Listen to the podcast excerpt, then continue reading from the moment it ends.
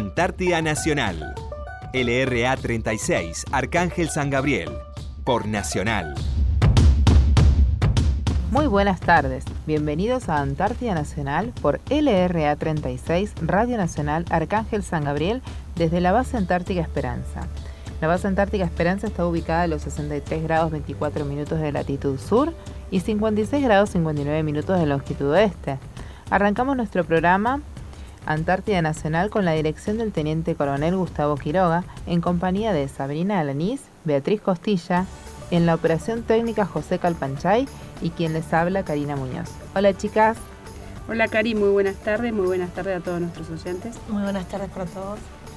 Sabri, ¿dónde se pueden comunicar con nosotros? Bueno, Cari, nuestras vías de contacto son por correo electrónico a lra36.hotmail.com, por teléfono al 0297 444 5414, 0297 444 5319, interno 216. También pueden hacerlo por carta a Radio Nacional Arcángel San Gabriel, código postal 9411, Antártida, Argentina ansiosas esperando esos correos para contestarlos y mandar alguna postal, ¿no? A nuestros oyentes. ¿Cómo estuvo Betty el tiempo esta semana? Y estuvimos una semana de mal tiempo, como ya lo habíamos comentado, llegó el frío, llegó la nieve tan esperada, así que estuvimos con temperaturas de menos 5 y menos 10 grados y con una sensación térmica de menos 20.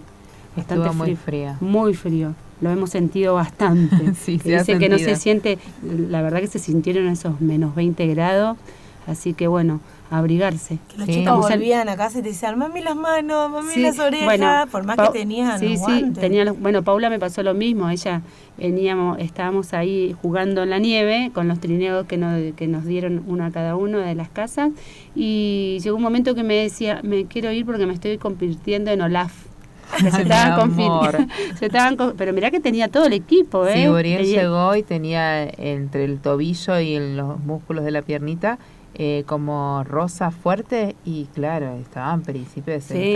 y, no, y no hacía mucho que estábamos, tampoco es que estuvimos tres horas, ¿no? Tuvimos menos de 40 minutos. todo, pero ve que un espacio que dejes que se filtre el frío y ahí ya te enfrías todo. Sí, no, pero aparte la nieve, ¿cómo te queda? Vos te pones el lo que te cubre acá, ¿cómo se llaman? Los, en el cuello, los cuellos, y, y, se llena todo de, claro, de eso tal, sí, tal cual. Te congela la te congela, sí, sí, Uriel hizo Pero los chicos salían a hacer el muñeco de nieve. Bueno, esperar. Vos pasás por las casas y ves los muñecos de nieve, Betty tiene uno. Vamos a subir los muñecos de nieve que están buenísimos. Que Yo voy a tener que hacer esta semana. No se congela. El mío se congeló, por ahí se, está sentado. Claro, por ahí se cubren por ahí se cubre y le llega hasta la mitad del muñeco nuevo y parece sentado como ah. pasó en mi casa, pero no, es todo paradito. Ah. Sí, sí, pero la nieve, el, el, lo que estuvo corriendo viento y trajo la, eh, arrastra la nieve, lo cubre viene el viento y trae esos pomponcitos de nieve que te van llenando todos los bordes claro, así que El, el, muñequito que está en casa era estaba parado, pero ahora está como así, como un Buda quedó. Sí, quedó sentadito. Me parece a un muñequito que creo de esa marca de, de, goma, de rueda. Ah, sí, ah, ¿cómo se dice? Michelin. Michelin, Perdón, parece? Por, marca. por eso yo dije, bueno. claro. Otra cosa que me llamó la atención fue que un día me levanté y tengo la ventana de la cocina tapada así que te queda un triángulo nomás. Y empecé a los gritos, vengan a ver, nos tapó. Y no, era porque ahí abajo tenemos la casita de de combustible. combustible y se llenó el techo. Entonces me tapaba una ventana. Porque mi nena miraba por la otra ventana y me decía, ¿dónde, mami? Si acá se ve entera. Claro. Bueno, hay casas que ya la nieve la ha cubierto casi la mitad. Bueno, yo que a salir a paliar. Mucho la temperatura cuando viste que vamos a buscar la comida y vamos con el bolso térmico, con los tuppers, con todo, pero cuando volvemos está tibiecita, frío. Vos ves que cuando el cocinero te la da, está re a temperatura caliente. Y cuando llego a casa está, y yo estoy a dos pasos de la cocina, vieron que mi casa está cerquita. Claro, está como enfrente. estoy cruzar la calle nada más, por así decirlo. Sí, sí, la verdad que la nieve, eh, el, el frío, vino, vino y se, y se instaló. y se está quedando, porque toda esta semana estuvo bastante fresca. Así que, como saben, chicas, eh, ya nos quedamos solas. Ya se terminó la campaña de verano de verano como lo habíamos comentado, así que ya no entra más nadie, no vienen los, los, los barcos de la Armada, de, de nadie. Ya no, no tenemos más lo que es la logística, como vamos a hablar después más adelante con, con un invitado que tenemos preparado para ustedes. Claro, pero lo que llegó hasta hoy, llegó. Va, hasta la semana pasada. ¿Cuándo se fue el Irizar? El la semana pasada. El martes. De la semana anterior. Claro, de la semana anterior, eh, cuando el helicóptero. Claro. Todos salíamos a mirar el helicóptero. Claro, con las últimas provisiones, por así decirlo. Sí, sí, ya se cierre de campaña. Se cerró, así que estamos, estamos ¿Y cómo cerró el Irizar la...? Con los tres toques. es una tradición de que al final de la campaña de verano el, Irizar hace sonar tres... Em, tres toques por base. Sí, como despidiéndose hasta, hasta fin de año o hasta el año que viene. No sé cuándo empezará cuándo será el, el relevo, cuándo no, cuándo será el relevo para la campaña próxima, ¿no? Si va a ser en diciembre, yo sé que en diciembre se prepara todo, pero cuando tenemos Dirisa por acá, en enero seguramente, así que se despide hasta el año que viene. Ya, claro, y ahí se empiezan a llevar de vuelta todas las cosas. Así que También estamos... Este se había llevado todos los residuos, porque acá no, no desperdiciamos residuos en, en el continente antártico, último así que... se llevó todo y ahora hay que juntar todos los residuos y y es generar los menos posibles para que cuando vuelva el iris a fin de año se lleve todo lo que tengamos que acumular, ¿no? Claro, así que bueno, nos quedamos solas, así que arreglarnos con lo que tenemos. Igual estamos felices. Con los marinos, con ballenas. Y así como llegó el frío, se, se, congeló, se congeló la bahía.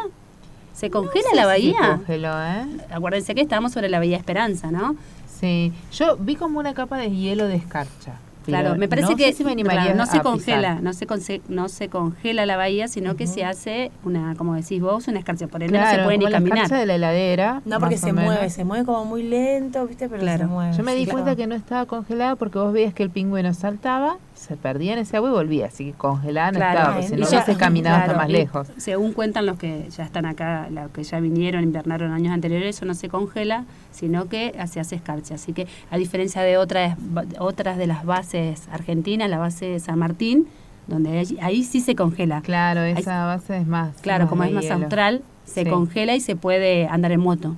Claro, sí. En la época de invierno. Así que nosotros no vamos a tener esa suerte, vamos a ver el mar bueno, nosotros tenemos la bahía. trineos, mm. tenemos hijos tenemos que quieren acá para que nos tenemos lugar tenemos lugar a diferencia de San Martín que no, no es tan tan claro San Martín como contábamos en los programas anteriores cuando les contamos de la base de San Martín es muy chiquita o sea claro. nosotros tenemos como más espacio no necesitamos que se congele la bahía para tener un poco más de espacio, ya lo tenemos. Claro, sí, no, tenemos bastante camino para hacer. Sí, para seguir para seguir tirándonos en trineos, en culopatín. Eh, me he tirado en trineo, así que está espectacular. ¿Vos no te tiraste, Cari? Eh, no, en trineo no, no tuve coraje todavía. Ah, está muy bueno. ¿Qué diferencia hay con un culipatín normal?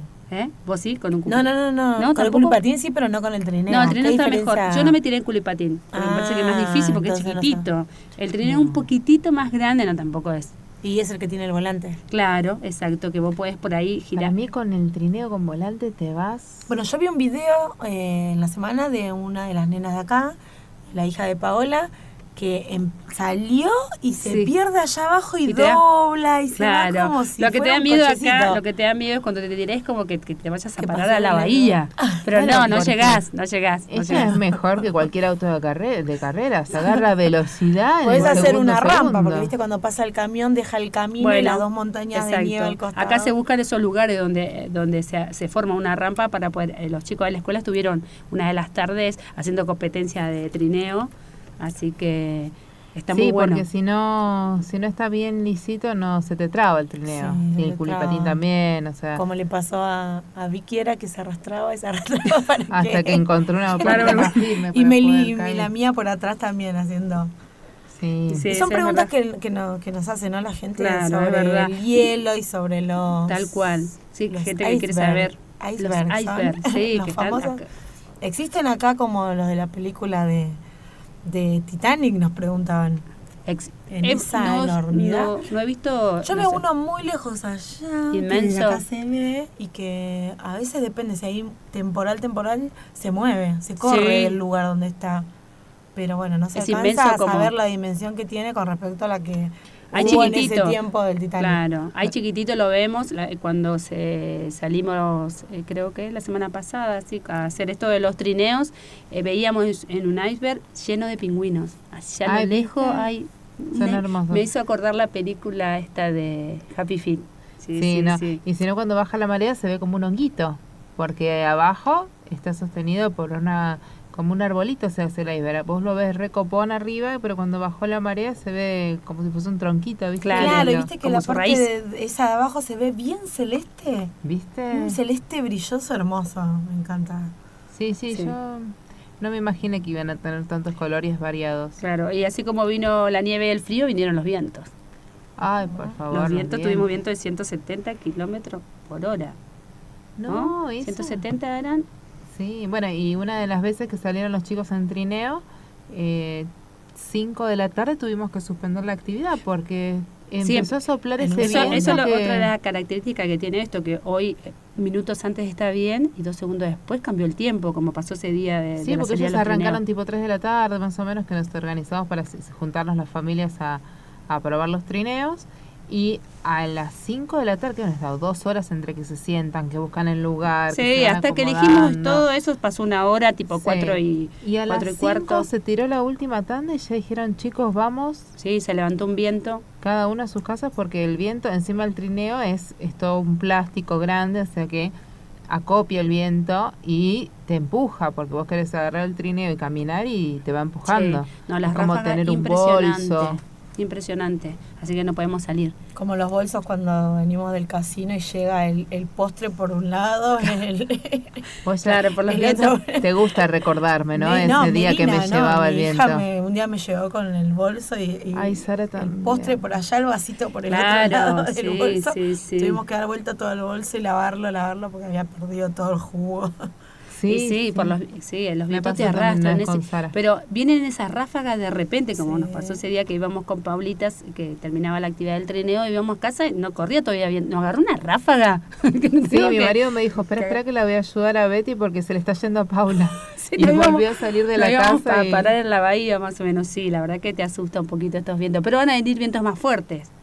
Así que bueno. Qué aliciente que me da. Sí, sí, viene viento más fuerte, pero ahí ya hay un, todo un sistema para poder trasladarnos, ¿no? De cuerdas y demás. Así que ya. Bueno, en un ratito continuamos con más Antártida Nacional por LRA 36. Seguimos en Antártida Nacional. Seguimos en Antártida Nacional por LRA 36 Radio Nacional Arcángel San Gabriel. Hoy tenemos de invitado al capitán de Arsenales, Gastón Reynoso. Buenas tardes. ¿Qué tal? Buenas tardes a ustedes, a nuestros radio oyentes. Bueno, le puedo hacer una preguntita. ¿Cómo, quién ¿No puede contar un poquito de usted, cómo está formada su familia, de dónde es? Bueno, muy bien. Arranco por la, por la última, que es, este, yo soy de, oriundo de La Barría, este, ciudad en la que me crié, eh, crecí, viví, la verdad, la, mejor parte de la vida de uno cuando es la juventud. La recuerdo con mucho cariño, así que aprovecho este medio para mandarle un gran saludo a, a a una gran ciudad con grandes personas. Este, bueno, tengo a mi mamá justamente allá, así que también aprovecho a Nancy a mandarle un gran beso y sentidamente un, eh, deseo de, que esté bien y que esté feliz y que yo estoy feliz acá, así que eh, me acuerdo de mamá eh, y papá que desde el cielo la acompaña siempre. Así que es algo fuerte, por eso la barriga para mí eh, eh, lo siento en muchos sentidos. Sí. Muy linda ciudad porque está en el centro de la provincia de Buenos Aires, por ende la mayoría de la gente que pasa por la provincia tiene la oportunidad de conocerle. Bueno, como yo digo, pensando cuando era chico, no quiero ahora eh, ir en contra, pero para mí Olavarría siempre fue una gran ciudad con aire de pueblo, como se decía, por la forma en que era en su momento cuando me tocó a mí vivir, crecer y bueno, todas las experiencias de la vida uno está la refleja puntualmente allá, ¿no? Y ni hablar la parte deportiva, básquet, volei, eh, sus parques, o sea, es mucho, la verdad, recuerdos que vienen a mi mente en este momento. Y bueno, este, yo puntualmente, bueno, ahora vivo eh, con mi familia en Buenos Aires por cuestiones laborales. Eh, mi señora Patricia, la cual siempre me acompaña en todas las cosas del primer día que nos conocimos. tenemos dos hijos, a Fede y a Yara, a cual le mando un beso gigantísimo. Este, y bueno, básicamente hoy me toca contarles un poquito de todas las cuestiones que estamos haciendo acá en la Antártida, entre todos, porque ustedes obviamente lo están haciendo. Y usted vino solo, su familia quedó allá en Buenos Aires. Sí, exactamente. Nosotros, eh, la primera vez que uno va a residir por un año acá, o sea, entiéndase invernar, eh, yo calculo que debe ser en caso a que uno se ambiente y conozca realmente lo que es vivir un año en la Antártida, lo hace de forma solo, o sea, no tiene la posibilidad de venir con la familia. claro, es, un, es un shock también venir con toda la familia si es por la primera vez. Exactamente. A lo que estamos viviendo nosotras acá. Exactamente. Entonces ya creo que uno con la experiencia es suficiente argumento como para decirle, bueno, estoy en condiciones de venir con mi familia. Por eso comparto que está, es necesario que sea así. Este, y bueno. ¿Y su familia cómo lo tomó? No, mi, señora es militar casualmente, así que lo entendió desde, el inicio. El inicio fue gracias a un viejo antártico, a Carlitos, también que le mando un beso muy grande. Él es un muy viejo antártico, un suboficial también de ejército, que tuvo la suerte de invernar tres veces en San Martín, en Esperanza. Eh, y él, bueno, surge como todo plan o deseo, mejor dicho, en la vida, ¿no? Que alguna vez en alguna de esas clases nos decían que un o en la preparación para venir acá, eh, uno tiene muchos deseos y se transforma en proyecto cuando le pone fecha. Y a partir de ahí empiezan, diríamos, todas las acciones en que se dé esa, esa cuestión mágica que uno quiere. Y bueno, gracias al consejo de él, eh, mi señora presente y un montón en la mesa, ahí surge la, la, idea de, bueno, ¿por qué no, no probar en la Antártica? Mi esencia dentro de la fuerza es logística. Entonces este, yo lo veía como una, como una exigencia, aparte de linda, iba a ser una gran exigencia. Y bueno, día a día ya se, vamos para el cuarto mes acá y gracias a Dios lo estamos disfrutando. sí, por suerte la familia acompaña, lo tomó. Y ella fue la que en el momento en esa mesa dijo, todo bien, yo te acompaño en lo que vos quieras, pero te acompaño en la intención. ¿Y los chicos qué edades tienen? Y Fede cumplió 11 y la ah, nena cumplió 5. Así, hace una semanita nomás los tengo. Así que bueno, también cantándole el feliz cumpleaños vía Skype ahí a los dos, así estando entre comillas presente gracias a la tecnología que disponemos. Eh, uno, si bien está lejos, pero se siente muy cerca. Sí, sí, eh, nosotros en las invernadas de, mi marido también, él nos cantaba, les cantaba el cumpleaños a los chicos y era como, no sé, lindo. es fuerte. Es una experiencia distinta. Claro. Sí, sí. Nos decías, eh, nos contabas que tu, tu, rol o tu función acá en la, en la base es de logística. ¿Nos puedes contar un poquito de eso? De, de, qué es bueno. muy importante, ¿no? La logística acá en la Antártida. Sí, la verdad que en estos meses que uno, la verdad, vivió la, la gran operación este, de descarga, de todas las provisiones para encarar a partir de ayer que se fue el rompehielo Almirante Irizar con sus tres bocinazos fuertes ahí, que fue algo para mí muy emotivo, que todos lo sentimos cuando se despedía el Irizar. Eh, antes que me responda esto de, la logística, esos tres, tres bocinazos del Irizar eh, significan algo, ¿no? Y es una despedida que ellos hacen normalmente, como dijo el capitán de la, de la nave, dijo esto, como reza la tradición y eh, obviamente es para despedirnos y decirnos nos vemos cuando volvamos a buscarlos. Que terminó, terminó la campaña de verano y... Sí, pero con esos bocinazos no solo se fueron ellos, sino también se fueron muchas cosas que uno mantenía y ahora, ahora empieza la invernada. Ya hoy podemos decir que nuestro primer día acá solos. Claro, son nuestros primeros pasos solos, por así Exactamente. Y bueno, desde el punto de vista logístico, todo, ¿no? Porque así como tuvimos al al rompehielo Irizar en, apoyo. También tuvimos el aviso y las Malvinas, Bahía Agradable, los helicópteros, el Twin, o sea, es una operación conjunta. Entonces, por ende, yo como logístico, particularmente la base, esas cuestiones yo las tengo desde el primer día presente porque no solo es la provisión y los alimentos que uno necesita, sino también son las cuestiones sanitarias si hay una eventualidad o algo. O sea que la logística es demasiado compleja y encima tiene la exigencia o la sobreexigencia de la parte climatológica, que a lo largo de estas visitas o etapas, como le llaman normalmente en la parte de planeamiento antártico, eh, nos jugó a veces muy a favor y pudimos disfrutar una gran jornada laboral y otros días fue bastante rigurosa.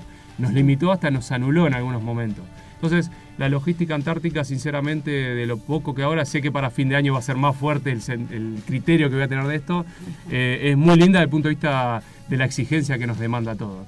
La base cuenta con 62 personas, 18 chicos y 44 adultos que eso desde el punto de vista logístico es fundamental para toda decisión que uno vaya a hacer, considerando la administración de recursos a lo largo del año. Claro, es este, importante, ¿no? De regularlo, de, regular todo, porque lo que tenemos ahora no tiene que durar todo un año, tanto en la alimentación y demás. Exactamente, en la administración, en el bienestar, en la dispersión, como bien ha hablado en otros programas, la funcionalidad de la base. La base no solo es el apoyo científico, que es la esencia acá de nuestra presencia, o la marcada eh, intención de soberanía, eh, que tiene nuestro país, sino aparte también está en el hecho del día a día nuestro, ¿no? que todos los días nosotros tenemos que hacerlo distinto. El clima es algo que va en paralelo, pero nosotros somos los primeros responsables de hacer algo distinto. Claro, sí, para sí, es, planificar todo un año es la planificación desde casa nos costó mucho porque planificamos nuestras cosas particulares para traer en los grupos familiares y era hacer cuentas y cuentas y decir no puede ser tanto y y ahora decir, sí, no, está bien todo lo que traje. Uno a nivel familia también la hace la logística cuando viene usted, en el caso ustedes vienen con chicos, cuando dice, tengo que llevar los insumos para mis niños para lo largo del año. Pues ya no está hablando de la base, está hablando de su grupo familiar. Claro, claro, y ya es complejo. nosotros hicimos nuestra logística personal, familiar y... A nivel familiar ya es complejo, me imagino, a nivel... Ahí materializa uno sentidamente lo, que, lo que demanda prepararse para un año. Una cosa es irse de vacaciones un fin de semana y otra venir a la Antártida un año. Claro, sí, sí, aparte con la ansiedad que están, que por lo menos los míos en la primera semana ya querían todas las golosinas, todos los chocolates, y no, mi amor, esto te tiene que durar el año, o sea. Sí, sí, es difícil tu trabajo, es difícil, sí, regular, eh, Sos el malo a veces de la película. Es como toda persona que administra recursos en un ámbito de personas. Uno piensa que está guardando, está no, y de hecho está preparando una estructura que, bueno, si uno se sienta con, con criterio de querer escuchar y entender, es fácil porque los números son números desde el punto de vista logístico, ¿no? Tal cual. Pero bueno, son cuestiones que a lo largo del año lo vamos a tener. Claro, pero después ya de la, después de la mitad del año yo calculo que nos va a sorprender. ¿Sí? ¿No? Y por lo pronto... Va a aflojar más. Ya aseguramos, para brindar. ya se no, por lo pronto uno, uno orienta siempre el esfuerzo que la base tiene así como tiene su tradicional eh, pizzas los días de los días sábados, acompañado con su latita de cerveza y hasta ahí nomás, pero también habla mucho de la, del sacrificio que uno está haciendo, de estar acá, porque para uno dice, lo hago el fin de semana en casa, sí, pero acá tiene un valor agregado que solamente puede llegar a entenderlo a las personas que están acá. Y es mucho. eso siempre una porción de pizza y una latita de, cerveza para el adulto, lógicamente, para tener su gaseosa correspondiente, eh, es mucho. Y eso habla de, de que uno acá le da sentido a muchas cosas que quizás la ciudad lo hace mirar para otro lado. Y acá hay cosas esenciales, el agua, la calefacción y todas esas cosas que uno cuida porque sabe que si se pasa, pasa, algo, se rompe o se congela un caño, sufre las consecuencias. Y bueno, como logístico, yo a muchos les explico que por qué soy como soy en la administración, porque pienso en los chicos. Ellos son nosotros realmente lo, el, primer ítem que uno tiene que, tener en cuenta para este tiempo. Claro, sí, porque aparte si todos nos vamos sintiendo bien es como que va a ser una gran invernada. claro que sí, uno acá viene a disfrutar diciendo, cumpliendo su relación laboral responsablemente, uno tiene que disfrutar. Por hecho, el trabajo lindo es el que se hace bien y sanamente y si es posible feliz. Entonces, a eso estamos. Claro. Y al margen de la logística, que es la función principal, también es el encargado en lo que respecta a la parte religiosa de la base, ¿no? Así es, yo soy el ministro de la base. Eh, para esa cuestión, lógicamente, nosotros antes de venir a invernar, por primera vez hacemos un curso de un año. Ese curso nos prepara en distintos eh, ámbitos de uno que tiene que tener en cuenta. No solo la, biología, la geología, o sea, uno conoce la Antártida teóricamente antes de venir, se evalúa lógicamente a través de la Escuela de Capacitación Conjunta Antártica. Este, y bueno, y después de eso eh, uno puede venir. Pero aparte de eso hay una linda eh, exigencia, no, sino materia o aspecto, por decirlo mejor, que es la parte espiritual a todos se nos habla a nivel conjunto de la parte espiritual y se nos prepara, porque uno tristemente en la Antártida surge que no hay posibilidades de, ante una adversidad familiar eh, no deseada, eh, poder, bueno, voy, soluciono y vuelvo. Está en la Antártida, entonces a uno se lo prepara. Y paralelo a eso, bueno, fuimos designado un ministro por base, el cual lógicamente es el responsable de acompañar espiritualmente. Eh, tenemos nuestra capilla, ya que nos referimos a la parte espiritual, que nuestra capilla tiene, tiene varias características históricas. Ella fue fundada el 18 de febrero del año 1976, o sea, 43 años se cumplió hace un par de meses. Este, de su fundación fue el primer templo religioso antártico, ¿no? o sea que también mantiene esa, esa relevancia. Y bueno, y básicamente uno como ministro trata de, ir acompañando. ¿eh? La religión, lógicamente, cada uno es libre de su credo, eso hay que respetarlo siempre y hay que tenerlo en cuenta, entendiendo el sentido de la religión. Y bueno, y para eso, lógicamente, este, bueno, la semana pasada la hemos vivido de una manera muy particular, este, todo adaptado siempre al ambiente, ¿no?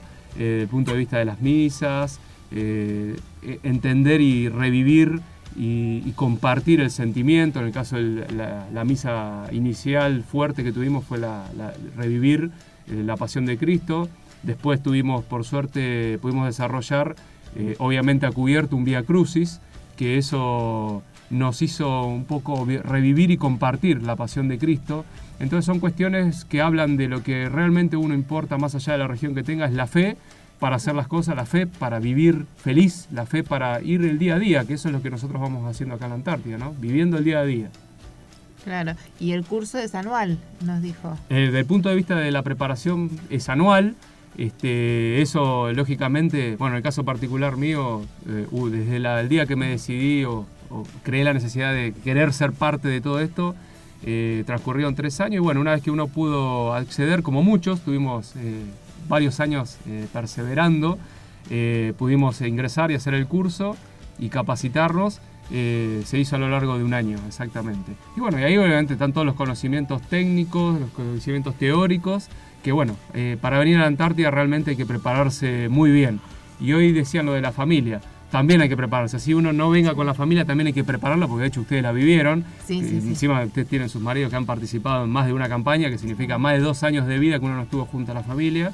Y acá yo destaco, más allá del espíritu antártico, la compañía que uno tiene antártico. ¿no? El espíritu antártico yo lo estoy conociendo día a día y cada día me gusta, o me enamoro más, por decirlo sentidamente. Pero el rol fundamental de nuestro, nuestra esposa, nuestro marido, en el caso de una femenina que ha estado también, este, es fundamental, porque yo creo y vamos a, compartir entre todo que el trabajo más difícil visto de la Antártida lo tienen los que se quedan, no los que estamos acá. Claro, nosotros acá estamos ocupados permanentemente, estamos el día a día nuestro es corto porque estamos permanentemente haciendo actividades, pero la familia está la señora o el marido solo. Sí, sí, me ha pasado, mi marido tiene tres campañas solo y sí, nosotros por ahí los chicos les costaba pero bueno, nos fuimos adaptando y ahora que estamos acá, ellos entienden de qué lindo que era cuando papá venía y, sabe que ahora no hay tiempo. Exactamente. Pero bueno, es algo que la Antártida, como yo a veces publico alguna foto, así como aparecen los lobos, los, los pingüinos, el ambiente, la verdad son cuadros únicos que uno no va a ser imborrable. Y a veces los comentarios que uno tiene en la foto, ¿no? De, uh, qué lindo eh, yo la comparto con el espíritu de decir que uno empieza a querer las cosas cuando las siente y cuando las conoce. O sea, por eso hablo de la Antártida, ¿no? Hay muchas partes que uno eh, ve el mapa bicontinental, lo ve, pero no lo siente.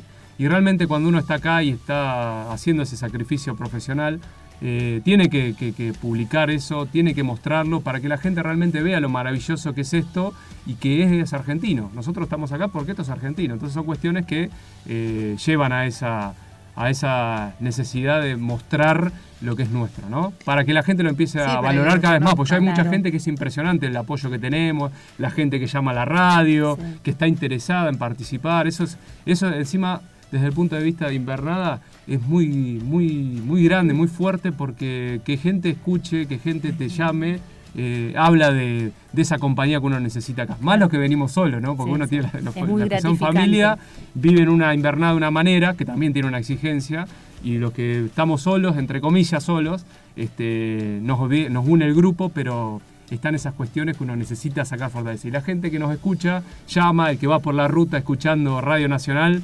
y, hace ese llamado, esa, así, así que en el recuerdo de él, eh, vale muchísimo. Sí, totalmente. Y por último, ¿nos puedes contar o puedes contarlo a los que nos están escuchando, nuestros oyentes, por qué es importante la presencia de la Argentina acá en la Antártida? Y básicamente partamos de la, de la base que nosotros en 1901 tenemos el primer, el primer indicio de un argentino invernando y a partir de ahí nace nuestra historia antártica. Eh, la Argentina básicamente hoy, o para ser particular, nosotros eh, acá en la base de Antártica Esperanza, para ser más objetivo, le brindamos el apoyo científico, eh, perdón, el apoyo logístico a los científicos que, bueno, ejercen sus funciones. la base antártica puntualmente no solo tiene ese mito, esa, esta cuestión de vida, de familia, que eso es lo que está en nuestro escudo, justamente marcado de dotación, la familia, sino aparte el sentido de soberanía. Entonces son esos gestos que uno debe tener como, es una opinión personal, eh, como nación, ¿no? De que, bueno, esto es Argentina y por ende hay que estar, hay que, en este caso entre nosotros estamos trabajando, pero la realidad es que también está haciendo uno un sacrificio por algo que no solo es nuestro país, sino también enaltece al espíritu que mantuvieron nuestros antecesores, porque eso hay que honrarlo. Y que en otro medio de, de, comunicación eh, una cuestión sentida que siempre la digo, que es mantener siempre en lo más alto de la base flameando esta bandera argentina. Por eso es algo que yo digo, lo hablo del sentimiento y lo repetí ya varias veces, que si uno siente, realmente quiere, realmente quiere, y es genuino ese, ese, sentimiento. Y bueno, uno no está haciendo nada más humildemente desde el punto de vista laboral de mantener ese legado que nuestros queridos antárticos antecesores, al cual le mando un gran fraternal, abrazo, eh, antártico, este, marcar esa presencia que no es necesaria y es vital para, uno de los aspectos que es la soberanía argentina. Tal cual, no tan solo honrando a, nuestros antepasados, sino también para nuestros futuros, ¿no? Quizás Exactamente. Lo, importante que es estar acá. Exactamente. Nuestro, y, ahí está lo más importante. Uno honrando siempre lo bueno de nuestros antecesores, vamos a prometer muchos éxitos a nuestros este, jóvenes futuros. No sirve, y esto ya se ha hablado en todos los ámbitos, de ver lo malo. Lo malo hay que verlo para decir, no lo repitamos. Pero desde el punto de vista de futuro, cuando uno habla, hay que enaltecer esos valores que nos hicieron grande, no solo desde el punto de vista antártico, sino desde el punto de, punto de vista eh, como país, como nación, o sea, esto va más allá de lo que uno siente. Pero bueno, esa, fuerza y esa extensión se la da el sentimiento que uno realmente le ponga a las cosas. Si no, somos genuinos, somos legítimos, eh, uno queriendo lo bueno de nuestro país y de nuestra esencia y de nuestros antecesores puntualmente acá en la base, van a enaltecer a los futuros antárticos y el futuro del país, el futuro de nuestra soberanía acá. Tal cual, tal cual, bueno. Bueno, muchísimas gracias. Bueno, a ustedes, por favor, ha sido una linda experiencia por primera vez estar acá en la Radio Nacional Arcángel San Gabriel, disfrutando de, este momento. Y bueno, un gran saludo a mi Olavarría, a mi señora Patricia, que me está haciendo mucha fuerza para el día a día, y a mis hijos que los amo como. No, no, no, no puedo decir nada, pero superamos. Gracias a ustedes. Muchísimas gracias y a por venir. que la verdad es nuestro operador que siempre, siempre está ahí, muy prolijo en todo.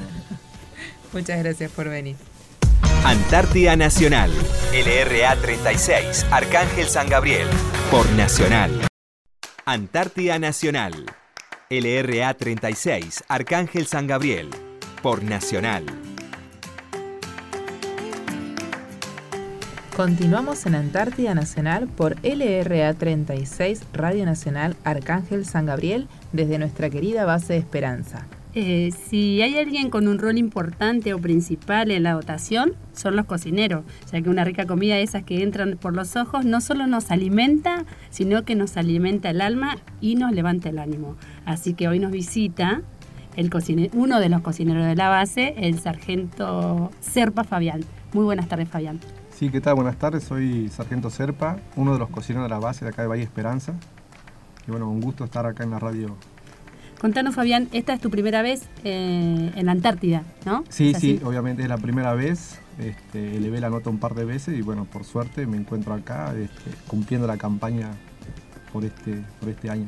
¿Y, eh, ¿y cuál, cómo fue esa decisión de, venir a la Antártida? ¿Alguien te lo comentó? ¿Cómo te enteraste de, que, de, todo esto, ¿no? que podías venir alguna vez a, este, a la Antártida? Y como todo, este, uno siempre se escucha, tiene en la unidad de oficiales antárticos. Y bueno, este, después de haber sido preseleccionado, bueno, eh, compartir una noticia, noticia con la familia fue un poco difícil.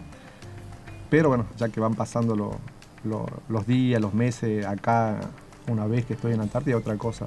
Pero fue una decisión muy, muy, muy difícil, como a todos ustedes también creo que yo le, pasó, así que... Sí, esto de de preparar a la familia, ¿no? Para venir con cuánto tiempo, hace cuánto tu familia sabía que venías.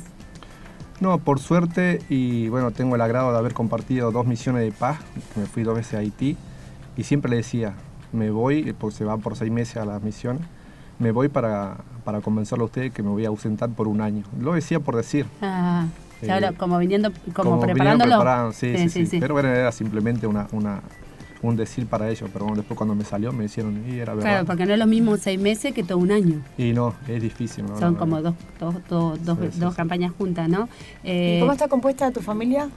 Eh, mi señora y mis tres hijos, una nena de 18, un nene de 15 y otro de 9. Eh, ¿Ellos están en, Buenos Aires? En Buenos Aires, en Villa Martel y se quedaron por suerte ahí. Ah. Sí, sí, sí.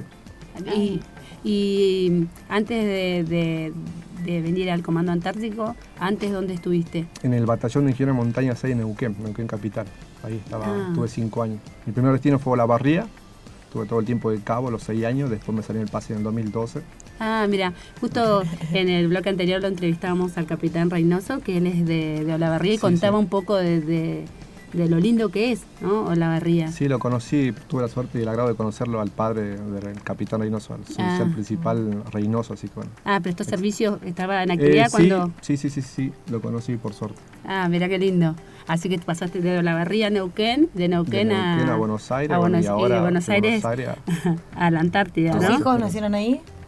Eh, uno en Salta, dos en Salta y uno en en Olavarría, el más chiquito en Olavarría. Claro, porque vos sos, de, vos sos de Yo Salta. soy de Salta. Claro, naciste en Salta, o sea, de Salta. De General Güemes, precisamente. ah, sí. Hablamos, eh, eh, hace poco se... el aniversario. Cumplió, cumplió años Salta, fue el aniversario de la, creación y justo contábamos también esto de lo lindo que es, invitábamos todo a conocer, que tiene lugares hermosos Salta. Güemes también es lindo, que lo conozco, mi familia también es de ahí, así que bueno, invitamos a todos a, conocer Salta, que es una provincia muy linda, ¿no? Eh, y contanos, ¿cómo es un día de trabajo tuyo acá en la base? Como todo, este, bueno, más allá de levantarnos temprano a desayunar, tratamos de, por suerte, mis dos compañeros, que son el sargento Ali y el sargento Ante Holhausen, tratamos de que no sea muy rutinario, porque la rutina acá te, te trastorna, te, mata. Y gracias a Dios me tocaron dos personas muy en lo personal, la verdad, muy, estoy muy agradecido. Porque muy buenos compañeros. Muy buenos compañeros, exactamente, muy, muy buenos compañeros. Y bueno, depende de los días, todos los días no son, eh, pueden ser iguales, pero no diferentes, así que... Claro, porque encima de eso de cocinar a 63 personas, ¿no? Porque como sabe, como ya lo hemos contado en, en, programas anteriores, ustedes cocinan para los 63 integrantes de la base de lunes a, viernes, tanto la, el almuerzo como la cena. Así que es todo un trabajo, ¿no? 63 personas. Y es eh, o sea, se complica en lo que es eh, darle un buen toque más estando en la Antártida, un buen toque de sabor a la comida. Claro, que es lo fundamental, como decíamos, ¿no? Una rica comida te alivia. Y sí, no es por menospreciar otro trabajo, pero lo que es la comida es como todo, nosotros a mí chico yo salía de la escuela y llegaba a casa y había, no sé, sopa y guiso, y yo, uh, mamá, de nuevo. Cuando había milanesa era así, con claro. debe pasar lo mismo. Tal cual, tal cual. No son milanesas encima, son mutantes las milanesas. Y acá pasa lo mismo, cuando hacemos milanesa, este, Mis hijos felices, todos nos morimos. Claro. Sí, sí, sí, nosotros... te toca cocinar a vos, me dicen. Bueno, tienen que descansar. nosotros cocinamos los sábados y domingos. Acá a nuestro compañero de radio le gustan sus albóndigas. Mm, albóndigas. Sí, sí, sí. Tratamos un poquito variada la comida. Sí. Claro, con lo, con lo poco que, que contamos también, porque, porque acá no, no tenemos eh, todo. no tenemos, fresco. No tenemos exacto. No tenemos, claro, tenemos las cosas deshidratadas o en polvo, como la leche y. Un montón claro, de es en eso, y cómo se sustituyen los alimentos frescos, ¿no? Que, que Sí, tratamos más o menos de, equiparar, ya que no, en lo que es cantidad, nutrientes y vitaminas, esas cosas, bueno, este, tratamos de una, una semana complementar con nutrientes eh, lo que es carne, reemplazando la carne, eh, lentejas, poroto y esas cosas. Y a la otra semana, bueno, verdura, veo que a veces usted dice, oh, de nuevo tarta, oh, de nuevo puré, y bueno, así complementamos más o menos. Vamos, vamos variando, vamos variando, ¿no? Eh, una pregunta, ¿el menú se hizo acá? ¿Lo hacen los cocineros? ¿Lo traemos de Buenos Aires? ¿Cómo eh, hay un menú antártico, hay un menú antártico que está establecido, pero bueno, nosotros de acuerdo a eso no, nos regimos por el tema de, según los víveres que tenemos acá también. Así que tratamos Claro, depende todo lo que todo lo que se trajo, se ve y de ahí se elabora el menú de acuerdo también, como decía vos, a los nutrientes y a todo lo que necesitamos también. Exactamente, exactamente. El ser humano necesita ingerir ¿no? Ah, y mm, eh, te trae los huevos, ¿no? Los huevos son cómo reemplazamos el huevo. Ah, o sea, traemos huevo. Lo que trajimos sí es huevo en polvo, deshidratado, digamos. Y bueno, es lo fundamental para casi toda comida. Desde, no sé, elaboramos el. Eh, bueno, ponemos que hacen, hacemos factura, este, las milanesas, las albóndigas, el pan de carne. Claro, todo, todo, todo se necesita. El huevo es como algo, la materia prima primordial de, de, para una comida. Así que traemos huevo, ¿cómo se dice? ¿Huevo disecado? Huevo en polvo. Ah, huevo en polvo. ¿Y cómo se prepara ese huevo en polvo? Y se calcula más o menos 50 gramos, serían, entre, depende de la cuchara, una cucharada o dos, tres, cucharadas sopera, que son 50 gramos a 150 centímetros cúbicos de agua. Eso serían tres huevos. Ah. Ah ahí ya tenés para el bizcochuelo. ¿Tres cucharadas son 50 gramos? No, no, 50 ah, gramos, claro, 50 ah, gramos de huevo en polvo equivalen a tres huevos. Claro, eso para, para hacer la milanesa, así que, que la, intenté hacer, me salió, pero por ahí capaz no le puse tanta agua. Claro, por ejemplo, una cajita de bizcochuelo acá te dice tres huevos, son tres cucharadas de polvo. De huevo en polvo, más 150 centímetros cúbicos de leche, agua, soda, lo que... Con razón me salió rico. sí, es verdad. bueno. y así, y así tenemos más, eh, más cosas en polvo, ¿no? El huevo, el ajo. El ajo. Bueno, la cebolla, deshidratada. Ah, la cebolla deshidratada. Es, es la diferencia, ¿no? ¿Cómo? El huevo, o sea, en polvo que deshidratado o es lo mismo? Eh, no, no, deshidratado creo que se le llama a, las, a, a lo que, es eh, verduras, digamos. Sí. Claro, y huevo, viste, bueno, polvo es el...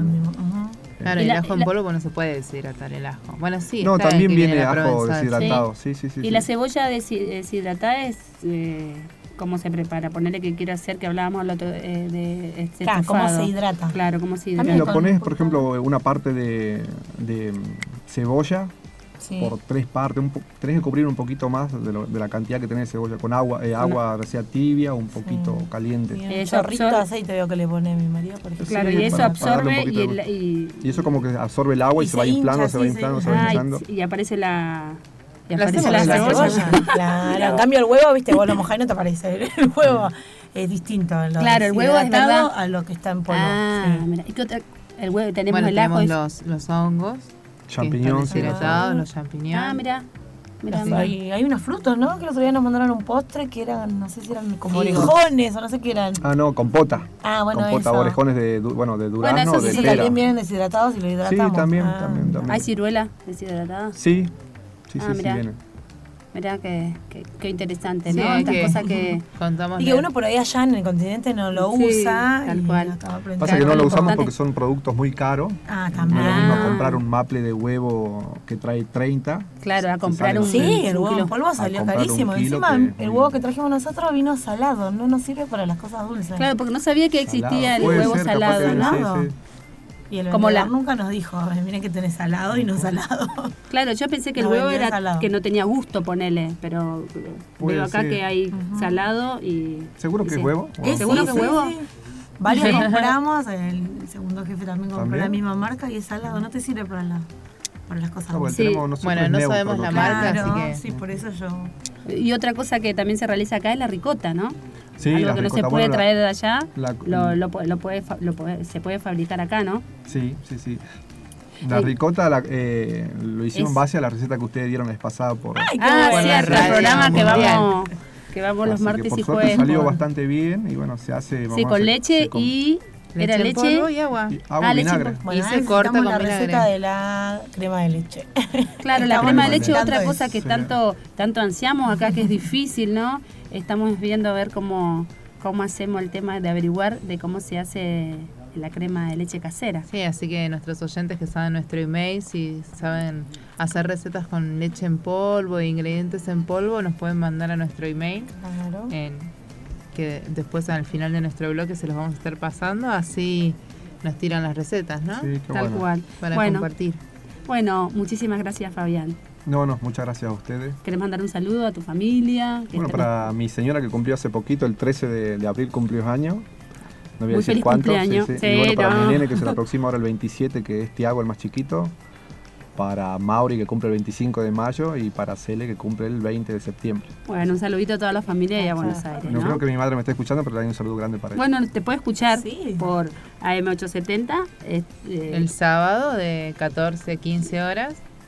O también ah, en la página de Radio Nacional suben nuestros programas para que todo el mundo los pueda volver a escuchar y tal cual. Ok, ya lo bueno. voy a decir. Bueno, muchas gracias, Fabián. Muchas gracias a ustedes. Antártida Nacional. LRA 36, Arcángel San Gabriel, por Nacional. Continuamos en Antártida Nacional por LRA 36, Radio Nacional Arcángel San Gabriel. Nuestras vías de contacto Bueno, son por correo electrónico al lra36.hotmail.com. También pueden hacerlo por teléfono al 0297-444-5414 o al 0297-444-5319 interno 216. Por carta, que esperamos las cartas, eh, a Radio Nacional Arcángel San Gabriel, código postal 9414, Antártida, Argentina. Buenísimo. Y hay que contarles un poquito a nuestros oyentes que estuvimos en la semana pasada con la Pascua. Exactamente, domingo de Pascua, eh, donde se realizó una actividad para toda la base, se repartió el tradicional huevo de Pascua, que fue hecho por nuestras manos. exactamente, 63 eh, huevitos de Pascua. Fue una actividad en conjunto con los chicos, así que nos divertimos mucho, los chicos felices de... De hacer algo nuevo, de aprender también. También, exacto. Sí, sí, sí, tal cual hicimos con los chicos de la escuela, con los, con los docentes de la escuela, así que fue una actividad más. Así que en estas Pascuas las góndolas fueron ellos y, y se iban haciendo los el huevos. asado, ¿no? El domingo al Se hizo el asado el domingo al mediodía, se suspendieron las tradicionales pizzas, pizzas de los sábados. Claro, las, pasamos Para el, las pasaron para el domingo. Así que fue... Hicimos pizzas en casa, igual. El sábado sí, para no, no romper la tradición. Claro, sí, sí, así que la tradición la mantuvimos, pero cada uno desde sus hogares para después juntarnos el domingo. Así que fue una actividad, sí, fue una... Nos juntamos con toda la base. Exacto, tal cual. Que buenísimo. Estuvo muy bueno. Los huevos riquísimos aparte, no porque lo hicimos nosotros, pero estuvieron muy ricos. sí, así que empresas de fabricaciones de huevos ya tienen tres chicas que saben hacer huevos de Pascua.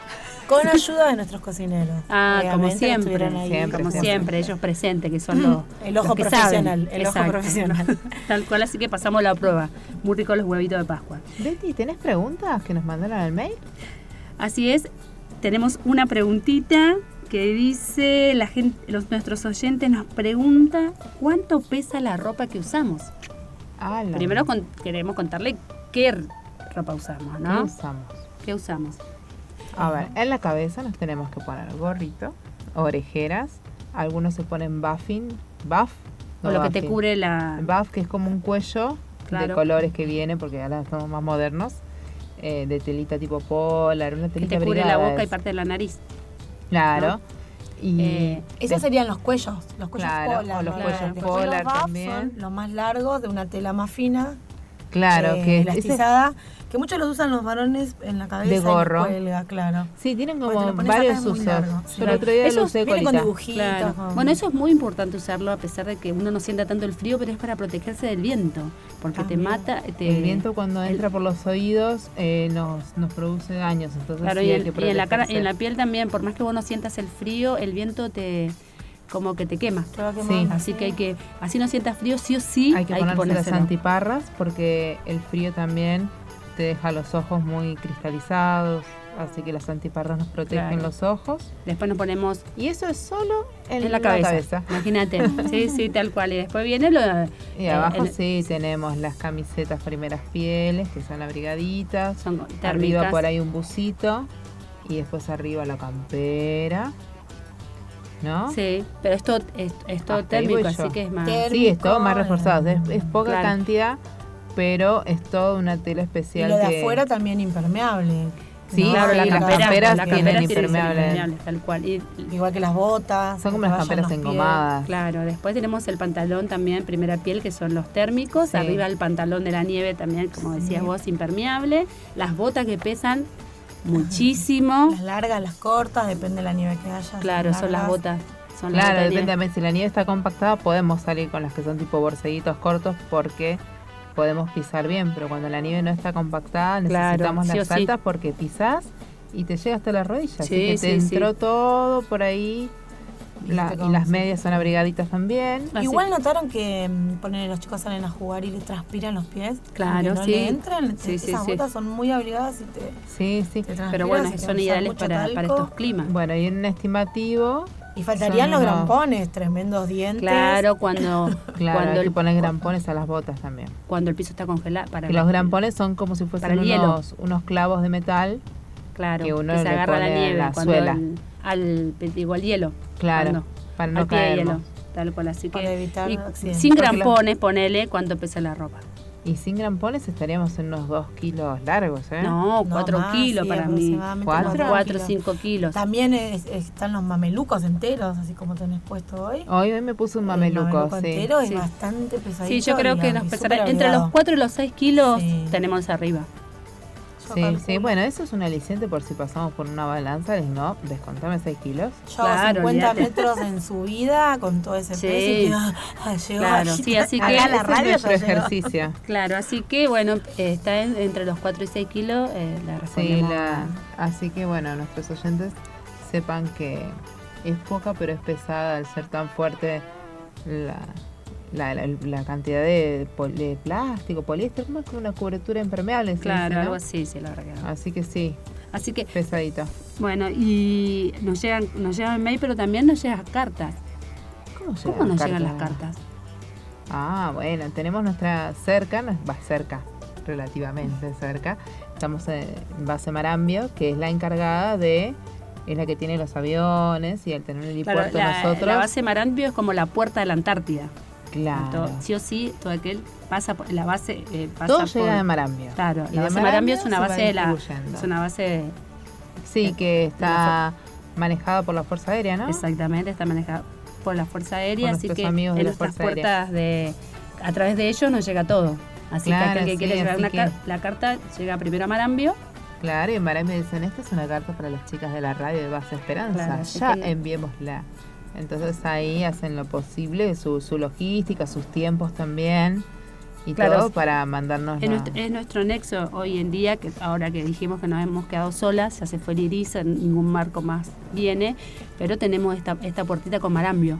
claro, así que, para las cosas hacen la, el contacto aéreo, sería. Tal cual. Así, que, cuando tenemos el, clima da, así que sí pueden llegar las cartas como mucho nos llegarán tres o cuatro acumuladas, porque por el clima no han podido venir rápido, pero, pero van a mientras, llegar, así que mientras el clima lo permita, eh, tenemos esta, esta conexión con, con Pase Marambio. A, la que agradecemos, ¿no? sí, sí, este porque ¿qué sería de nosotros en la invernada si no podemos conectarnos a través de ellos, ¿no? Tal cual, tal cual. Con nuestro continente. Así que, bueno, y chicas, tengo para pasarles el audio. Claro, de la despedida de Lirizar. ¿Cómo se despide Como final de campaña, así que con eso nos vamos a despedir.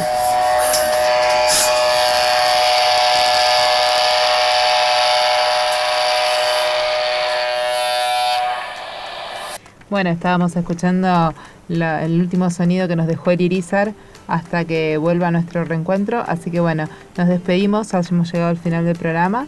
Nos volveremos a reencontrar el próximo sábado de 14 a 15 horas por Radio Nacional. Y recuerden, donde te encuentres hoy es donde debes estar. Confía, todos los sitios son solo parte del viaje. Antártida Nacional. LRA 36, Arcángel San Gabriel. Por Nacional.